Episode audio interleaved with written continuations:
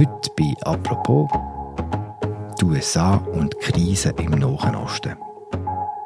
Seit Anfang des Krieges im Nahen Osten spielt der amerikanische Präsident Joe Biden eine grosse Rolle. Er hat sich von Anfang an vorbehaltlos hinter Israel gestellt. So in this moment, we must be crystal clear. We stand with Israel. We stand with Israel. Und versucht jetzt, den Einfluss, den er so gewonnen hat, auch auszunutzen. We will make sure Israel has what it needs to take care of its citizens, defend itself, and respond to this attack. There's no justification for terrorism. There's no excuse. In den USA gerät Biden wegen diesem Kurs unter immer härteren Druck. On Capitol Hill, protesters interrupted a hearing about President Biden's request for more than $100 billion in aid for Israel, Ukraine, border security. Wie wichtig sind die USA in diesem Konflikt? Und was spielt die Präsidentschaftswahl im Jahr dabei für eine Rolle? Das besprechen wir heute in der neuen Folge von «Apropos».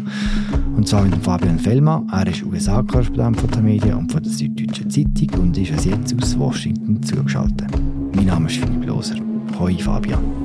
Hoi Philipp. Fabian, nach der Attacke von der Hamas am 7. Oktober sind die USA und ihr Präsident Joe Biden mit die Ersten gewesen, die sich vorbehaltslos hinter Israel gestellt haben. We must be crystal clear. We stand with Israel. Warum hat es die schnelle Reaktion gegeben? Ja, Philipp, ich sehe drei Hauptgründe. Also, die USA haben mit dem 9-11 vor 20 Jahren den Anschlägen auf das World Trade Center in New York und das Pentagon in Washington ähnlich dramatisch erlebt. Ähm, und dann zweitens, die USA sind die Schutzmacht von Israel. Der Terroranschlag von der Hamas hat können die Feinde von Israel in Iran, Libanon, Syrien ermuntern, Israel anzugreifen. Die USA haben sofort das Signal gesetzt, dass sie keine so eine regionale Ausbreitung dulden würden haben darum auch sofort zwei Flugzeugträgerverbände vor die israelische Küste geschickt. Und drittens, der Joe Biden hat gewusst, dass Israel wird zurückschlagen. Und er hat sich öffentlich hinter den Netanyahu gestellt, der Benjamin Netanyahu, der Premierminister von Israel, damit er dann hinter den Kulissen kann mehr Einfluss auf ihn geltend machen und mäßigend auf ihn einwirken. Ein weiterer Grund ist die Person von Joe Biden selber. Warum?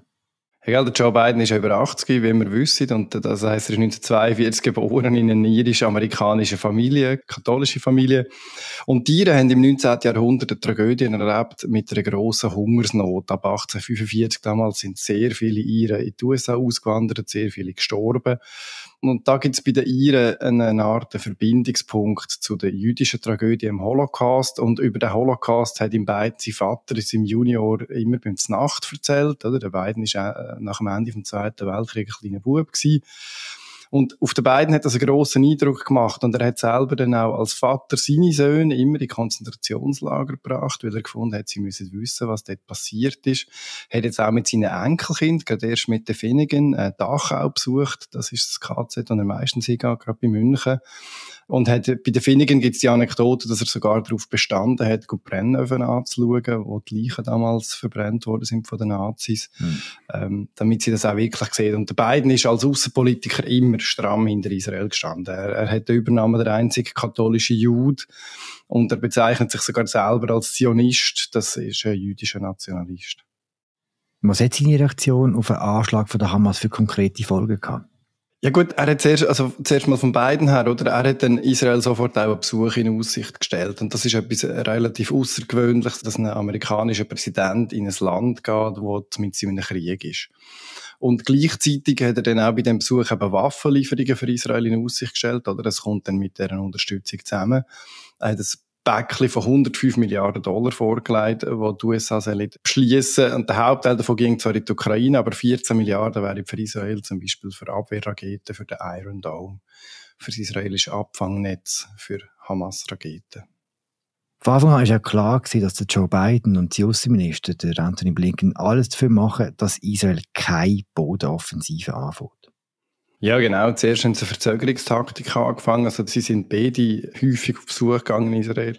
Die Amerikaner haben einen richtigen Besuchsreigen gemacht und sehr lange Besuche, vor allem der Außenminister Tony Blinken, Anthony Blinken und der Verteidigungsminister Lloyd Austin, ähm, zum den Anfang von dem israelischen Einmarsch wenigstens mal verzögern. EU-Diplomaten sind in dieser Zeit auch die ganze Zeit vorstellig geworden in Tel Aviv in der Hoffnung, dass der Krieg nicht losgeht, solange hochrangige Beamte in den Besuchszimmer der israelischen Regierung sitzen. Und vom Blinken, vom Außenminister, gibt es die Anekdote, dass er die israelische Regierung siebeneinhalb Stunden lang in einer Sitzung auseinandergenommen hat und mit kritischen Fragen gelöchert hat, ob sie denn auf einen Guerillakrieg in Gaza vorbereitet sind, in dieser, in dieser verwinkelten Stadt mit diesen vielen Tunnels wie sie denn die Geiseln befreien wollen, die Hamas äh, genommen hat. Was denn nach dem Krieg soll passieren, falls die Hamas wirklich kann zerstört werden Wie denn die Zivilbevölkerung soll geschützt werden Warum ist Ihnen das so wichtig, dass Sie die Offensive verzögern oder im besten Fall verhindern? Das hat mit dem humanitären Gewissen der Amerikaner zu tun. Also was wir jetzt sehen in Gaza ist eine, eine angekündigte Katastrophe, wo sehr, sehr viele Tote unter der Zivilbevölkerung zu beklagen sind. Und ich glaube, es ist ja jeder Regierung von einem demokratisch regierten Land sich dafür einzusetzen. Das ist das eine. Aber das andere ist natürlich auch geopolitisch der Hintergrund. Der Krieg in Gaza hat das Potenzial, einen Flächenbrand auszulösen. Es sind sogar schon wieder Weltkriegsszenarien, die umgehen. Und der Graben zwischen den muslimischen und den westlichen Ländern hat sich jetzt schlagartig wieder vertieft. Ganz schwiegen davon, dass Gaza jetzt den Krieg von Russland in der Ukraine überlagert. Wladimir Putin hat bereits Bombardierungen von der Ukraine noch einmal verstärkt, weil die Welt gerade an einen anderen Ort hinschaut und er das ausnutzen zum militärischen Fortschritt machen. Welche geopolitische Rolle wird denn die USA im Nahen Osten spielen? Ja, das ist eine sehr, sehr gute Frage. Ich glaube, das wüsste ich selber nicht so ganz. Eigentlich hätte Biden wollen mit dieser Region möglichst nichts mehr zu tun haben. Und das ist ja bei den Demokraten schon länger so ein der Fall gewesen. Wir haben das schon bei Barack Obama gesehen, wo der Präsident war. Damals war der Biden auch Vizepräsident gewesen. Donald Trump hat dann einen Anlauf unternommen mit den Abraham Accords in der Region Frieden zu schaffen. Das ist so ein bisschen äh, auf halbem Weg stehen geblieben und nie so ganz klar gewesen, welchen Erfolg das wirklich haben. Und der beiden hat darum eigentlich einfach die Finger gelassen vom Nahen Osten. Und irgendwann ist ihm dann aber plötzlich Sinn gekommen, dass er ja da damit Russland und China das Feld überlässt. Und dann haben sie da wieder Versuche unternommen, das Friedensabkommen zu vermitteln, vor allem zwischen Israel und Saudi-Arabien. Da sind sie eigentlich auf gutem Weg jetzt in den letzten Monaten. Und jetzt mit dem Krieg ist so ein Friedensabkommen in weite Ferne gerückt und es besteht kein Zweifel mehr daran, dass die USA im Nahen Osten wieder als führende Ordnungsmacht auftreten sofern sie ihre Politik durchsetzen wollen. Also die EU ist dazu nicht in der Lage. Und alle anderen Akteure, die könnten Einfluss nehmen in dieser Region, sind für die Amerikaner nicht akzeptabel. Zum Beispiel die Russen oder die Chinesen. American leadership is what holds the world together. American alliances what keep us, America, safe. American values are what make us a partner that other nations want to work with. To put all that at risk if we walk away from Ukraine if we turn our backs on Israel, it's just not worth it. Wie dominant denn die Führungsrolle sein kann, ist wie eine andere Frage. Das sieht man jetzt auch im weiteren Verlauf diesem Krieg. Israelische Truppen dringen immer weiter in Gazastreifen vor und machen genau das, was Joe Biden und Anthony Blinken versucht haben zu verhindern.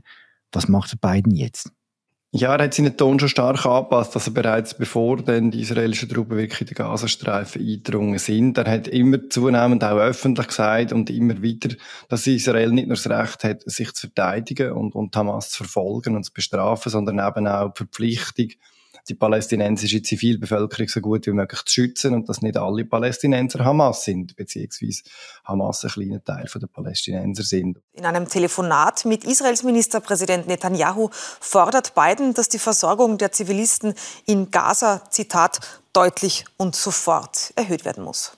Der Biden hat sich sehr dafür eingesetzt, dass äh, Ägypten den, Rafah-Grenzstreifen aufmacht und wenigstens einen Teil von der Zivilbevölkerung rauslässt. Das ist jetzt auch gelungen. Es sind mehrere hundert Palästinenser und Leute mit ausländischen Pässen jetzt nach Ägypten rausgelassen worden, auch Verwundete und Verletzte. Also eine Linderung von der humanitären Lage, auch das Ermöglichen von Hilfslieferungen durch den Rafah-Grenzstreifen von Wasser, von Lebensmitteln, von Medizin, wo unterdessen auch einigermaßen läuft, von Treibstoff. Aber das alles hat Grenzen, oder? Die Vertreter vom Weißen Haus verweigern immer noch jeden Kommentar zu konkreten Fällen. Zum Beispiel, also sie sagen, Israel ist das Völkerrecht gebunden. Wenn man dann aber fragt, ja, und was heißt denn das jetzt, wenn Israel ein Flüchtlingslager im Norden von Gaza bombardiert, wo viele zivile Tote zu beklagen sind? Hat Israel da damit möglicherweise Völkerrecht verletzt? Und da ähm, enthalten sich das Weiße Haus jedem Kommentar. Wenn noch mehr so Sachen passieren, wie die Bombardierung von dem Flüchtlingslager und noch mehr Folgen von der Offensive bekannt werden, könnte es dann auch irgendwann mal kippen, was die Unterstützung von den USA angeht?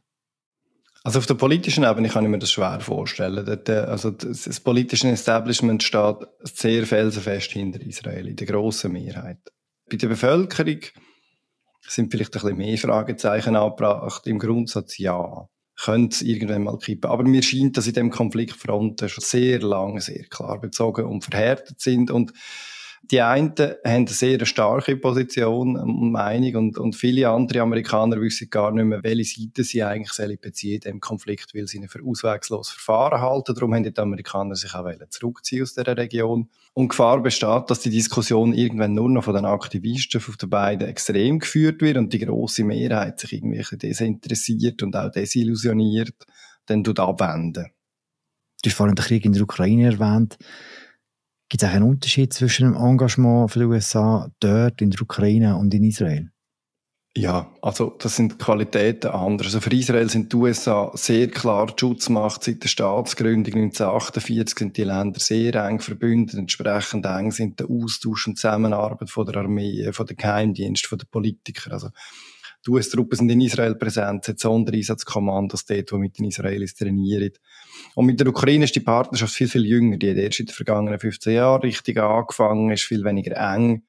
Jetzt aber probiert er Biden, die beiden Engagements politisch zu verbinden. Oder er sagt, das sind jetzt beides Fälle, wo sich Demokratie gegen Terroristen verteidigt. Im einen Fall die Ukraine gegen den Putin und im anderen Fall Israel gegen Hamas.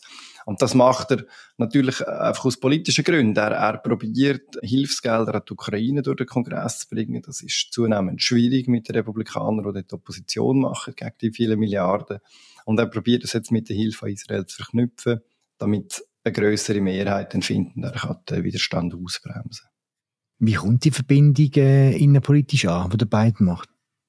Ja, also im Moment unterstützt die Mehrheit der Amerikaner Israel und Ukraine klar, oder? Sowohl auf der linken als auch auf der rechten politischen Seite. Aber es gibt gerade im Fall von Israel eine sehr lebhafte Debatte darüber, dass Biden sich eben nicht zu klar hinter Israel gestellt hat und damit quasi im Netanyahu einen Freipass ausgestellt hat, in Gaza einfach zu machen, was er will und das Völkerrecht mit Füßen zu treten. Die Amerikaner verneinen das im Übrigen. Sie sagen, sie pochen immer drauf, auf die mhm. Haltung vom Völkerrecht kann man eigentlich sagen, dass es in der Sache Israel mehr noch als in Europa wie eine konservative und eine liberale Hälfte gibt in den USA. Die Konservativen sind eher pro Israel, die Liberalen eher kontra. Nein, ich glaube, es gibt im Gegenteil im Moment eine sehr interessante Durchmischung. Also Gräben ziehen sich quer durch und das ist unglaublich interessant. Also wenn wir mal bei den Konservativen an, die sind eigentlich alle pro Israel. Die einen mhm. sind irgendwie so ein bisschen Militärfans, die anderen sind einfach Konservative, was man mit Netanyahu gut können.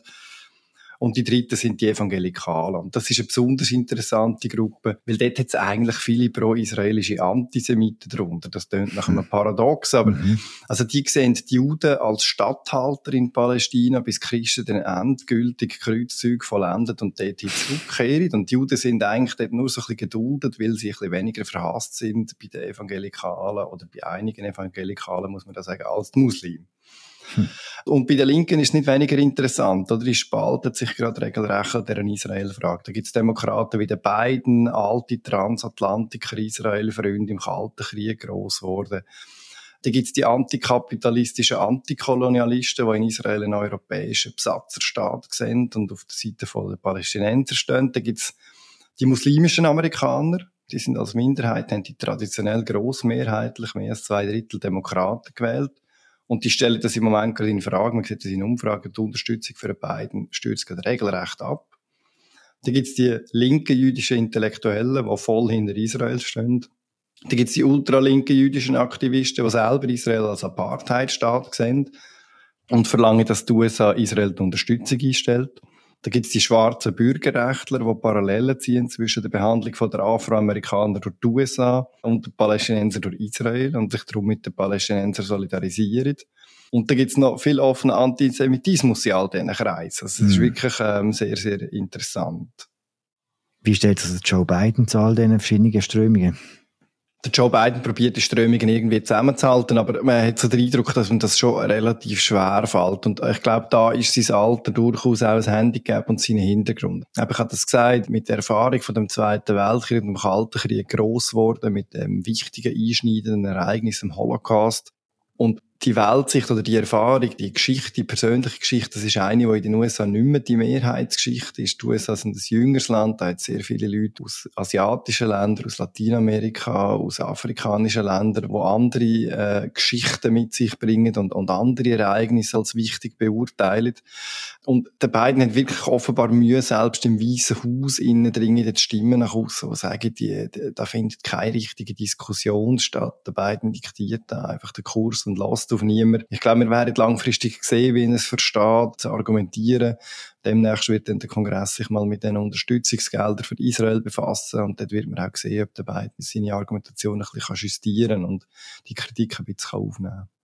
Auch in der Partei kommt das nicht nur gut an. Supporting Israel also means helping them learn from our successes and our failures and to not reflexively repeat the same mistakes we made 20 years ago. Friends support friends, but friends also level with friends. Wir haben da den Chris Murphy gehört, das ist ein Senator von Connecticut, der ist unter den Senatoren eher ein Linker, aber insgesamt äh, nicht ein besonders linker Demokrat und, und auch er äußert Kritik an beiden im Kurs und sagt, die USA müssen für ihren Fehler lehren und sie müssen darauf pochen, dass Völkerrecht eingehalten wird. Murphy steht in der Partei für die Gruppe, die hinter Israel steht und gleichzeitig findet, man müsse der Regierung Netanyahu, besonders der rechten Regierung Netanyahu, eben auch enge Grenzen setzen und, und klar zeigen, was geht und was nicht. Und besonders mehr darauf pochen, dass die Zivilbevölkerung in Gaza geschützt wird.